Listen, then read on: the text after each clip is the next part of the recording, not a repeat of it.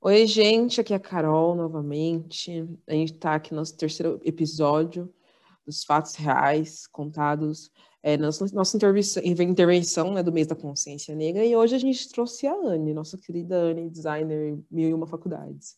Oi, Anne, está por aí? Oi, Carol, tudo bem, amiga? Oi, amiga. É, Para nossos interlocutores, interlocutores que falam, não sei. É, me fala um pouco de você, quem é você, quantos anos você tem, de onde você veio. Tá. Bom, oi, gente. Antes de mais nada, eu queria agradecer muito o convite da Carol de estar aqui hoje. É, Para mim é um quadro extremamente necessário e importante, em especial no meio que a gente está, que é o meio politécnico. E eu espero que essas histórias elas continuem né, por aí, não só por meio desse podcast, mas que a gente sente indo para uma aula e escute o nosso colega que a gente nunca parou para ouvir, entender as dificuldades, tentar entender uma outra realidade, porque acho que só com um pouco mais de empatia a gente vai realmente conseguir mudar algumas coisas. Mas então, obrigada, Carol. Vou me apresentar. Oi, gente, eu sou a Anne, eu tenho 26 anos, um pouquinho velhinha para estar tá na Poli, mas espero que me formando no ano que vem, concluo em 2021. Faço engenharia química, estou no quarto ano. É, tenho uma irmã de 23 anos, moro com a minha mãe em São Paulo, sempre morei aqui, com exceção de um ano que eu me mudei para Santos, porque quando ingressei na Poli, ingressei em engenharia de petróleo, fiquei um ano morando por lá, isso foi em 2017. E, bom, Hoje sou estagiária da P&G, trabalho com marketing lá no time de Gillette, bem feliz, bem realizada. É, também sou formada em design de moda pela Faculdade Santa Marcelina e também em bacharelado em música com habilitação em piano pela Unesp. Concluí essas duas graduações em 2015 e estudei em ETEC também, quando eu fiz meu ensino médio, concluí no METEC, não cheguei a fazer o curso técnico. É, tenho também uma formação em música, que eu, enfim, desde os meus sete anos eu ingressei num conservatório, que se chama, chamava o LM, hoje ele se chama EMESP, que é a Escola de Música do Estado de São Paulo, uma escola gratuita. E eu fiquei lá até os meus 22 anos, então tenho essa formação também, aprendi a tocar diversos instrumentos, consegui me desenvolver, em, em especial o meu raciocínio lógico, e acho que isso também diz muito da minha trajetória. Mas, de forma muito resumida, essa é a Anne. Nossa, amiga, é, você é, é a personificação da, da luta, assim. Eu, eu olho para tudo que você faz, tudo que você fez, assim, eu fico, gente, como que a, como que a Anne consegue, assim, como que ela consegue. E aí eu, é, é meu, meu questionamento, assim, o que, que te fez é, fazer todos esses, esses, esses, cursos, essas graduações, vim parar em engenharia. Como que foi essa trajetória, amiga? tá, é. Eu, eu devo muito a minha trajetória aos meus pais, né? Até antes da gente começar aqui a entrevista, eu tava falando para Carol que, apesar de eu vir da periferia, morar até hoje na periferia, moro na Casa Verde Altas, no norte de São Paulo, é, os meus pais foram os primeiros das famílias, né, do, de ambos os lados a sair de casa. Minha mãe foi a primeira da família dela a fazer uma faculdade. Minha mãe é formada em direito. Eu fui a primeira da minha família a entrar numa universidade pública. Hoje a minha irmã também está se formando na USP, ela faz FAO. Mas é, foi muito assim para o nosso lado da família. E o meu pai, ele não chegou a fazer o ensino superior, né? Ele só concluiu o ensino médio, mas ele era contador, conseguiu ter, a, conseguiu ter a grana dele, ele foi o único dos irmãos que conseguiu ter a casa própria dele, a minha mãe foi a primeira mulher também da família dela a ter a casa própria, então os meus pais tinham muito esse desejo de fazer com que eu e a minha irmã a gente fosse para frente, que a gente tivesse uma história diferente. E, bom, a minha mãe vem de uma família mestiça, né? É, a minha, a minha avó do lado da minha mãe era uma mulher negra, o meu avô, ele era um homem branco. E os meus tios, né, têm muitas questões em relação à, à leitura racial e consciência racial, mas eles se veem como pessoas brancas. E quando a minha mãe assumiu meu pai para a família dela, né, e ela ficou grávida de mim pouco tempo depois, ela falou para a família que ela nunca iria deixar as filhas delas passarem por alguma dificuldade devido à cor delas. E isso foi algo assim que até hoje na minha mãe é muito forte. A minha mãe sempre está, né, de uma forma até um pouco incisiva demais, incentivando eu e a minha irmã a não parar, a sempre estar tá envolvida com alguma coisa, tá fazendo coisas. Então, desde muito nova, os meus pais não me deixaram e não deixaram a minha irmã ficar na rua. E eu acho, eu acho não, né? Eu sei que isso hoje é o grande diferencial, por exemplo, para quando eu olho para mim, eu olho para os meus primos, né, que são primos que ainda nem conseguiram concluir o ensino médio. Então, desde muito nova, eu fui envolvida com várias atividades na escola. Meus pais me deixavam naquelas escolas que você fica o dia inteiro fazendo atividade. Então, fazia capoeira, fazia balé, fazia natação. E com os meus sete anos, minha mãe já me inscreveu numa escola de música e lá eu fiquei até os meus 22 anos. Me envolvi, desenvolvi em diversos grupos, é, desde canto operístico, aprendi instrumentos de percussão, aprendi violão, flauta transversal, clarinete, piano, que é a minha outra formação, né? Comecei a tocar piano com nove anos. Na época, os meus pais não tinham condições de comprar um piano, aí minha mãe tinha uma amiga, ela pagava para eu ficar na casa dessa amiga estudando. E eu saía da minha escolinha, né? Eu ia para casa dela, para casa dessa amiga, ficava lá a tarde inteira estudando, meus pais me pegavam, me traziam para casa. Então, sempre foi uma luta muito grande para incentivar o, o, meu desenvolvimento, o desenvolvimento da minha irmã, mas principalmente para evitar que a gente ficasse um tempo na rua, que a gente ficasse em casa e a gente acabasse tendo esse tempo de lazer que não seria um desenvolvimento, digamos assim, é, em relação às nossas habilidades ou em relação ao nosso raciocínio lógico. E com isso, eu acabei me envolvendo desde muito nova, né, com essa área musical. Fui muito apaixonada ainda sou. E quando chegou meu momento de escolher a minha graduação, eu já não tinha essa paixão tão forte devido a diversas situações que eu vivi no decorrer da minha infância, né, por conta dessa minha carreira musical e nisso vão de várias coisas, desde eu participar de uma ópera e terem várias pessoas que olhavam para mim e falavam: "Ah, mas você não se parece com esse personagem" por conta do meu cabelo, por conta do meu tom de pele, e de eu não me sentir é, à vontade ou sentir que eu teria espaço para me desenvolver naquela área, ou de eu viver situações em que eu ia tocar alguma peça, eu ia subir num palco e as pessoas não acreditavam que eu tinha capacidade ou conhecimento ou habilidade mesmo para estar tá fazendo o que eu estava fazendo, porque era um, um, um ambiente também muito embranquecido.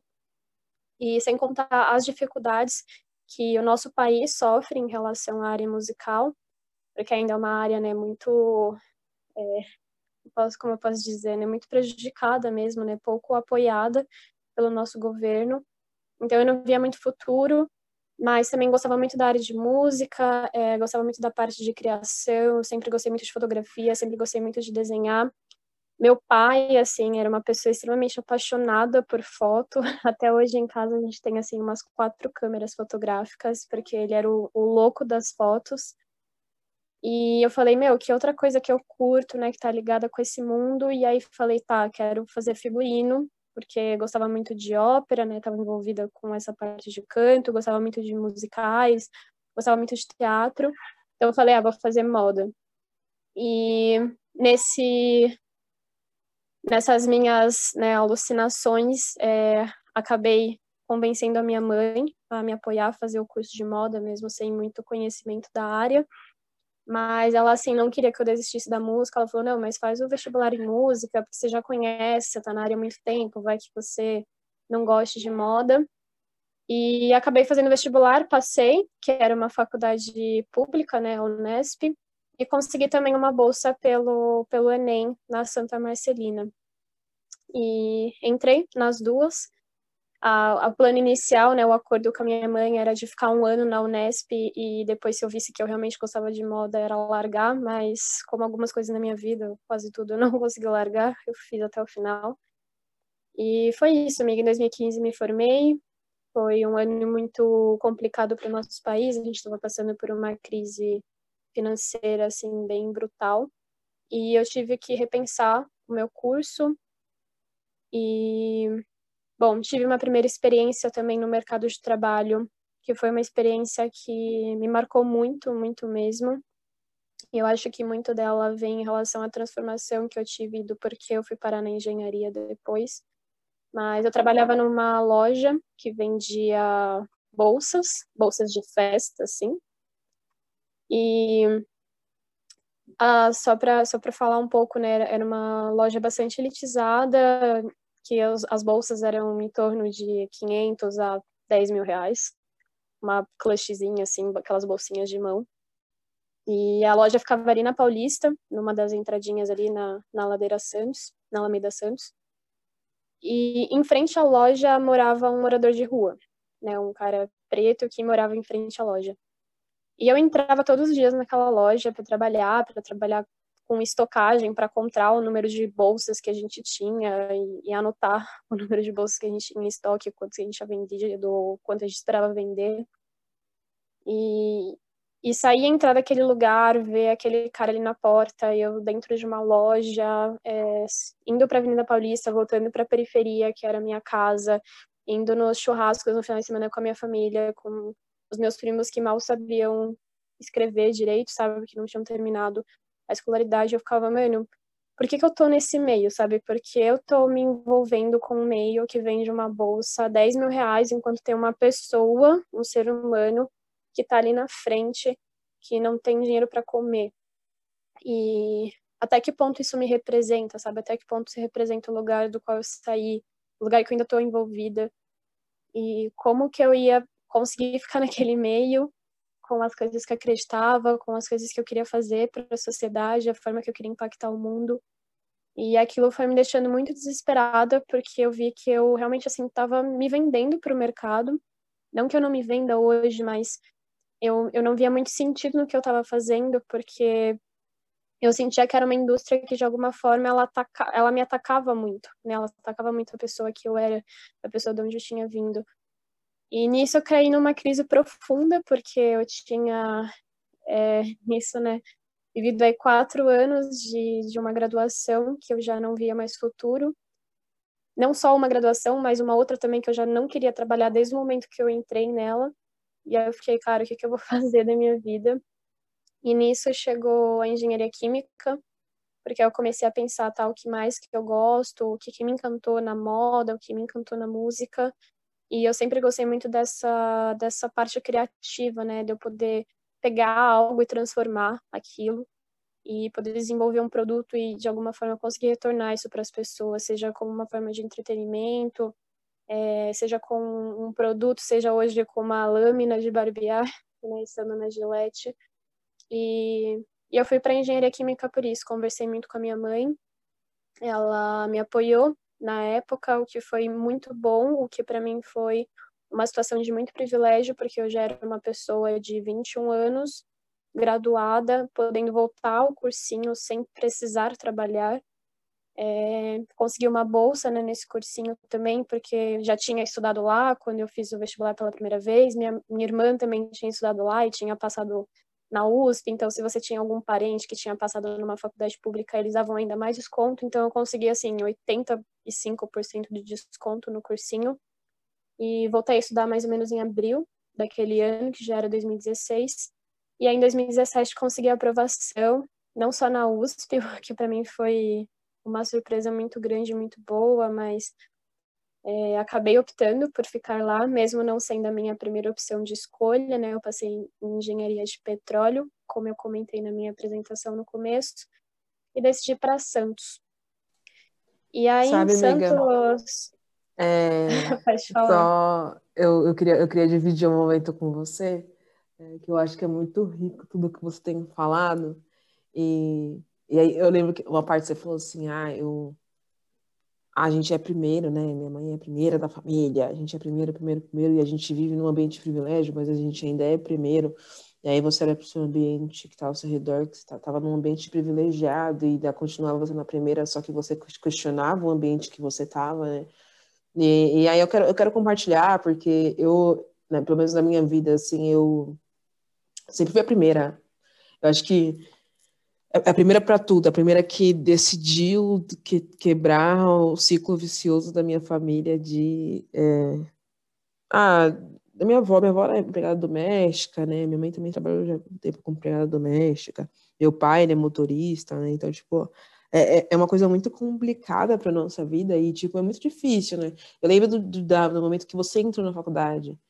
É, porque eu já não, já não era mais, eu era a primeira, mas eu não era a única mais, né? Pelo menos no petróleo eu já não era a única. Então, eu fico muito feliz que pela sua trajetória por você ter chegado naquele momento, porque eu, eu me senti, eu olhei e falei, pô, tô em casa. Tem gente que nem eu chegando aí. então é muito legal essa parte. E aí, amiga, eu queria. Eu lembro que a gente estava conversando, e aí a gente fala muito da presença, né? Da nossa presença nos espaços, mas você também falou um pouquinho sobre ausências. É, e você também teve muitas ausências na sua vida. Me conta um pouco dessas ausências. Sim, é. Bom, eu, eu falei um pouquinho assim da minha trajetória mais voltada para academia, mas falando um pouco da minha vida pessoal. É, como eu comentei, não sou filha única, né? Tenho uma irmã mais nova, três anos de diferença. Minha mãe me teve um pouco tarde, minha mãe já tinha 36 anos quando eu nasci. E meu pai era três anos mais novo do que a minha mãe.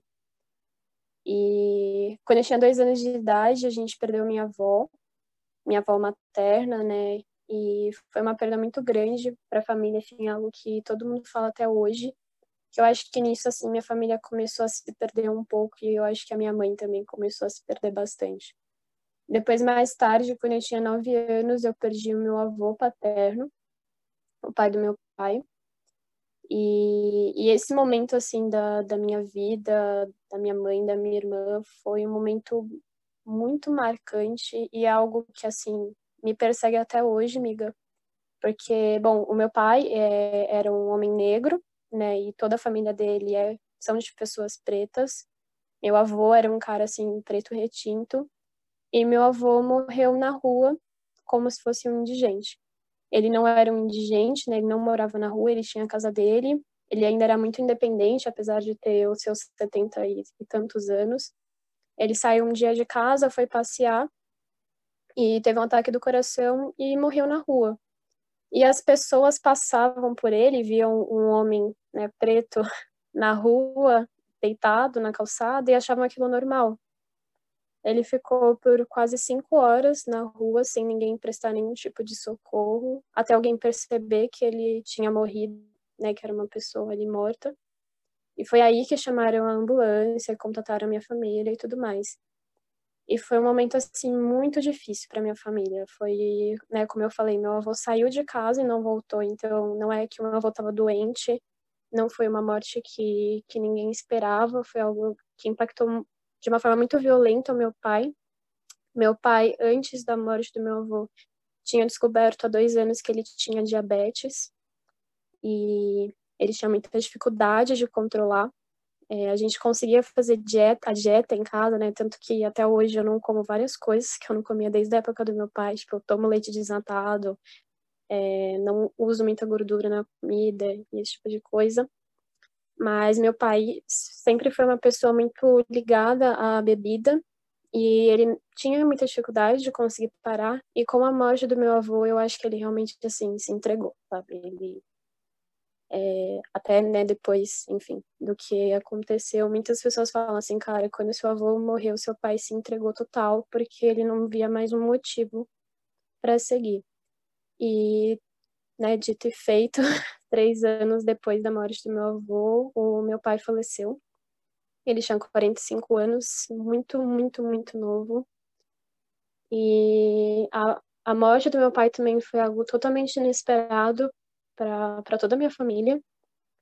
A forma que aconteceu foi muito brutal. É, eu tinha 13 anos, a minha irmã tinha 10.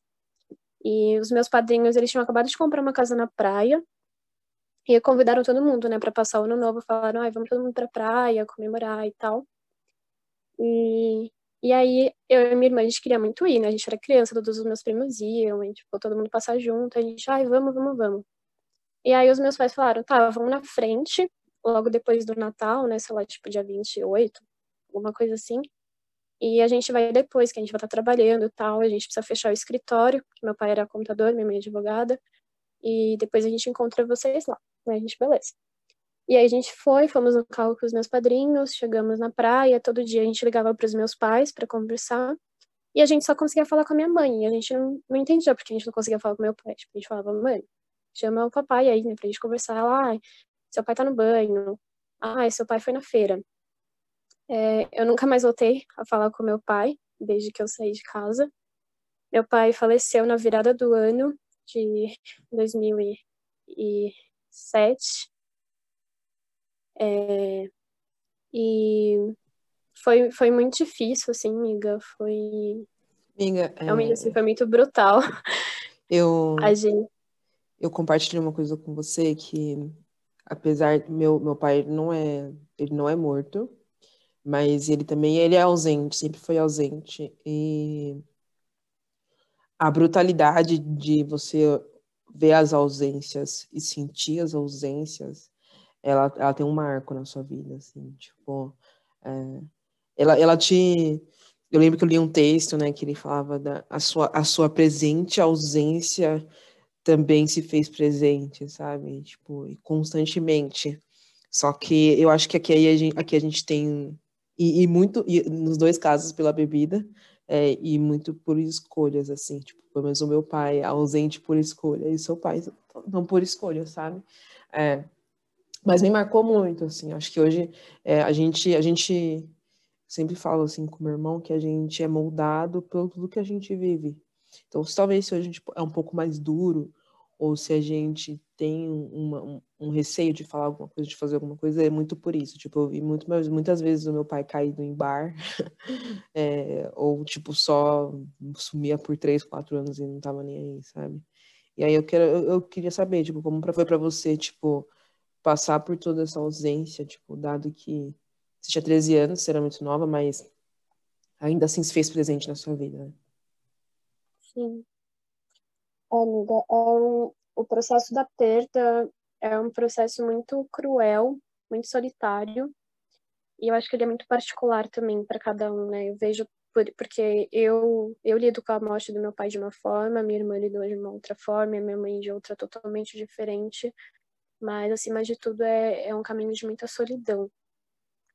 E assim, depois do que aconteceu, eu, eu fui uma pessoa que eu me fechei muito até hoje eu sou muito assim, eu tenho muita dificuldade de me envolver emocionalmente com as pessoas, porque eu sempre acho que as pessoas em algum momento vão me deixar, que é realmente o que acontece, né? Eu ainda tenho muita dificuldade de lidar com esse processo de vida e morte, né? Eu, eu tento ao máximo naturalizar isso, mas é muito doloroso para mim ter uma pessoa querida na minha vida e, e de alguma forma eu perder ela.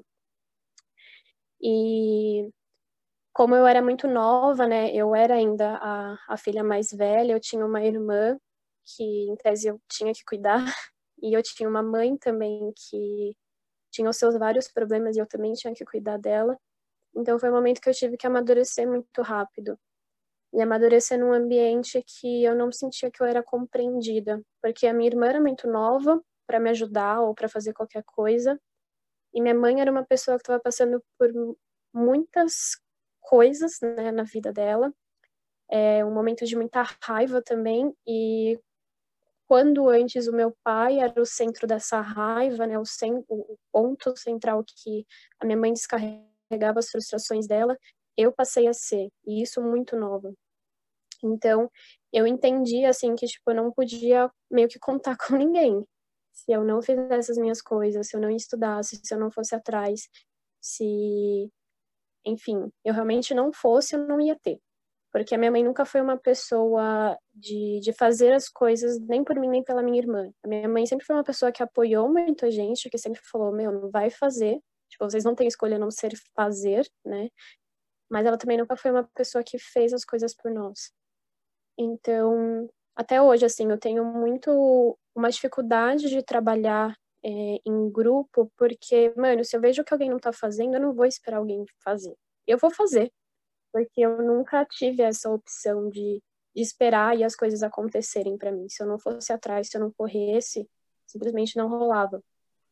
E eu acho que isso que foi muito difícil, assim, para uma pessoa tão nova, que tinha uma perspectiva de vida, né, totalmente diferente, assim, eu era uma pessoa muito, muito mimada pelo meu pai, É, apesar da gente vir de uma família pobre, os meus pais estavam num, num, numa posição muito privilegiada, né? Eles tinham a casa própria deles, meu pai tinha o carro dele, é, nunca faltou comida em casa. Então, foi muito difícil a gente passar disso para pessoas que, tipo, a gente começou a morar no escritório da minha mãe, porque a gente não tinha condições de sair da minha casa, porque minha casa fica na periferia, e para a gente ir para a escola, a gente precisava ter um carro e minha mãe não dirigia.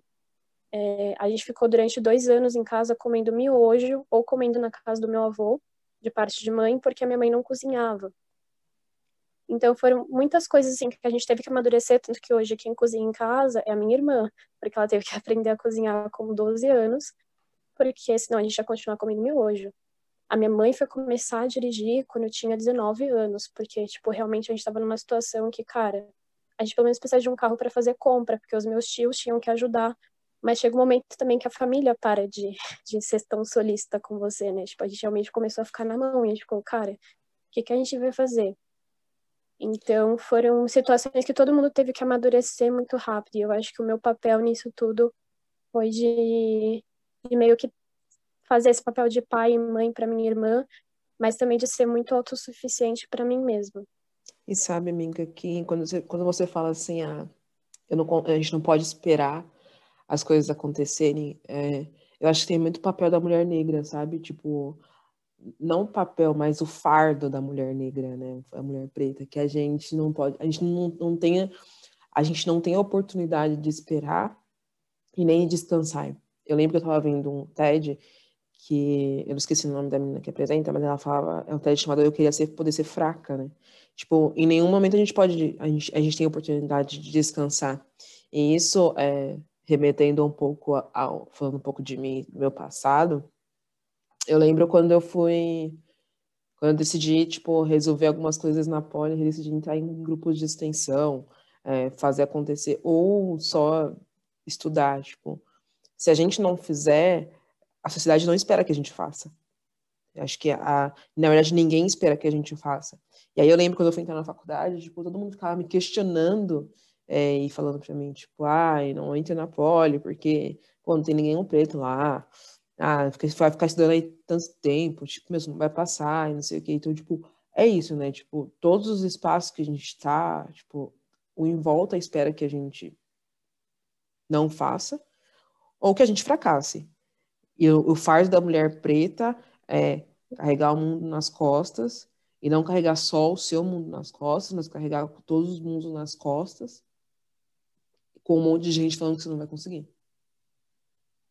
Então, acho que é, é, é, uma, é uma coisa, é, é muito forte, assim, e aí, tipo, e aí, falando um pouco sobre você e hoje no, em todo, toda essa trajetória, onde você está hoje, é, você é um super exemplo para várias pessoas, né? Tipo, muitas pessoas elas te enxergam como a menina que faz tudo.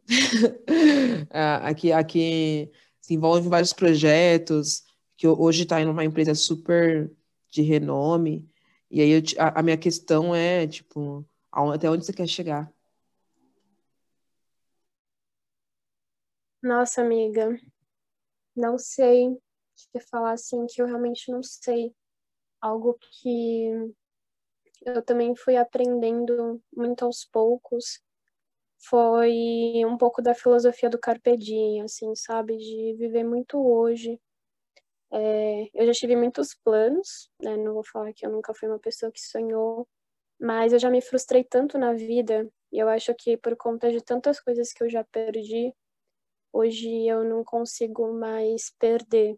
Hoje eu não consigo mais lidar com o sentimento de perda, não só voltado a perder uma pessoa, mas de perder uma oportunidade, de perder um sonho. E hoje, tipo, eu tô muito assim feliz com o lugar que eu tô, com as pessoas que eu conheço, que eu conheci, é, que me acrescentaram de alguma forma.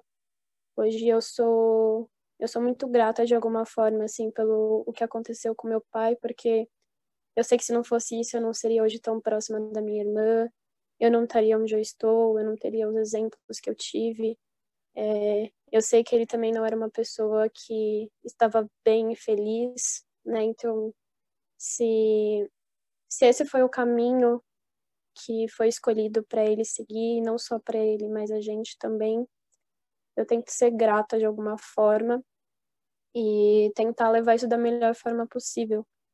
E não que eu não tenha ambições, eu tenho muitas, né? Tipo, eu quero muito continuar me desenvolvendo, não quero parar nunca de estudar, eu quero viajar muito o mundo, eu quero conhecer culturas diferentes, eu quero poder transformar a vida da minha família, eu quero poder dar uma qualidade de vida melhor para minha avó, que é a minha a única avó que eu tenho viva hoje, que ela consiga descansar mais, que os meus primos tenham condições de criar os filhos deles, de dar uma boa educação, de ter oportunidades diferentes das que eles tiveram. E eu acho que a minha ambição hoje está muito focada nisso, assim, sabe? De conseguir de alguma forma me desenvolver, mas junto transformar a vida dessas pessoas que estão comigo, né? E eu acho que nesse sentido, quando eu vejo aquela frase de quando uma mulher preta se movimenta, ela movimenta toda a sociedade junto, é, eu, eu me vejo muito nisso, né? Eu tento me espelhar muito nisso. E, e eu acho que eu, eu olho para isso muito no sentido, cara, minha ambição hoje é essa, de estar tá bem, de estar tá feliz, de sentir que eu estou impactando, que eu estou ajudando, que as pessoas é, estão de alguma forma se transformando com a minha presença ou ausência, né, também. É, a, ausência é uma forma de presença, de certa forma. E eu acho que, que é isso, amiga. Eu é acho com que... isso que eu tenho sonhado. Eu acho que é muito, é muito. Eu, eu, eu, gosto da palavra ausência, assim, tipo. Porque a nossa vida ela é feita, ela, ela, ela é construída nas ausências, né? Nas, ausências que se mantêm presentes. É, mas falando assim um pouco sobre, remetendo um pouco ao mês que a gente tá, né? Ao quanto o racismo ele tá presente na nossa vida, pelo menos é, eu sei na minha vida é, é constante, é diário, eles, eles carram na minha cara enquanto me beija, segundo é, a frase da, do, do, da, de um TED que eu tinha visto. É, eu queria, entender para você, acho que é uma das pessoas mais ativas no coletivo hoje em dia, sempre foi no começo, de, desde o começo, é, como que o racismo ele, ele, ele fala com você, amiga? Nossa, amiga, o racismo ele fala comigo de muitas formas, né? Desde da minha família, desde o que o meu pai viveu. Hoje eu tenho certeza que se o meu pai fosse uma pessoa branca, ele não teria morrido aos 45 anos, porque ele teria tido outras oportunidades da vida dele, ele conseguiria ter pago, ter pago um hospital particular. É, meu avô provavelmente não teria morrido na rua, porque alguém teria socorrido ele antes. Então, o racismo ele me marca enquanto mulher, enquanto estudante da Poli. É, não tem como a gente falar de racismo e não falar da Poli, assim, eu já sofri muitas situações antes, né? Eu até comentei, ah, quando eu fazia música, as pessoas falavam, ah, você não é parecida com tal personagem, você não teria papéis em ópera. E é muito aquele racismo velado, né? Mas na poli a gente sente um racismo muito direto, a gente sente um, um racismo muito cru e, e muito perverso também, porque ele é um racismo que ele diz muito respeito à sua cor, às condições e oportunidades que você teve na vida, porque eu me vejo como uma pessoa muito privilegiada, mas eu estudei a minha vida inteira em escola pública, eu estudei em escola estadual, depois eu consegui entrar no METEC e não precisei trabalhar para fazer a minha terceira graduação, mas quando a gente fala de privilégio de pessoas da Poli, são de pessoas que puderam estudar num colégio que a mensalidade era 5 mil reais, de pessoas que viajam o mundo e têm oportunidades e conhecimentos que eu nunca vivi na minha vida, e quando você tem esse choque de realidade, quando você entende que não basta só você sentar a bunda na cadeira e estudar, porque a forma que você se desenvolveu é muito diferente da forma que essas pessoas se desenvolveram, os preparos que elas tiveram, né, as armas que elas tiveram, são armas muito mais poderosas do que a sua e você está num ambiente que ele fica a todo momento equiparando vocês e te pressionando aí para frente, porque senão você vai ter um ano a mais de graduação, que é um ano a mais longe do mercado de trabalho, que é um ano a mais que os seus pais têm que te bancar, que é um ano a mais que você não consegue ajudar a sua família, você entende que os níveis de privilégio no Brasil, eles são muito profundos, assim, eles têm extremos absurdos e em toda a minha história antes eu não tinha a ideia da lacuna que, que existia, né, dessa lacuna social e, e de como isso afetava a minha vida.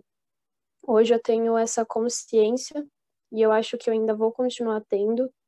Eu vou aprender ainda muito com os outros espaços que eu vou né, entrar, porque a, a Poli ela te te dá uma abertura, né, para entrar no mundo de privilégios e quanto mais a gente vai vendo desse mundo, mais a gente entende o o quão longe daquela realidade a gente está, o quão distante a gente está, o quão diferentes nós somos e, e o quão longe a gente ainda está da igualdade, né? E o que a gente está lutando é por isso, para a gente ter as mesmas condições que essas pessoas estão recebendo, para que a gente seja visto da mesma forma, mas principalmente para que a gente consiga prosperar de uma forma muito mais justa. E isso hoje não existe. Nossa, é amiga, eu, eu te agradeço muito pela, pela troca. Sim, eu, eu, não, eu não conseguiria, eu falei isso para Larissa, falei isso para o Thiago, é, não conseguiria fazer esse podcast sem ter vocês aqui, porque para mim vocês, de novo, eu uso essa palavra e vou ficar usando, porque vocês são escolas para mim, assim, tipo, eu me inspiro muito em vocês, me inspiro muito nas histórias de vocês. Eu quero te agradecer, assim, muito obrigada por estar aqui com a gente, muito obrigada por dividir isso com a gente, porque eu acho que as pessoas elas precisam te ouvir mais também. As pessoas precisam, precisam se inspirar na Anne, muito mais do que já se inspiram, porque você é um motivador, você é uma motivadora. Ai, amiga, é, de novo, muito, muito obrigada pelo convite. Eu amaria também te ouvir nesse quadro.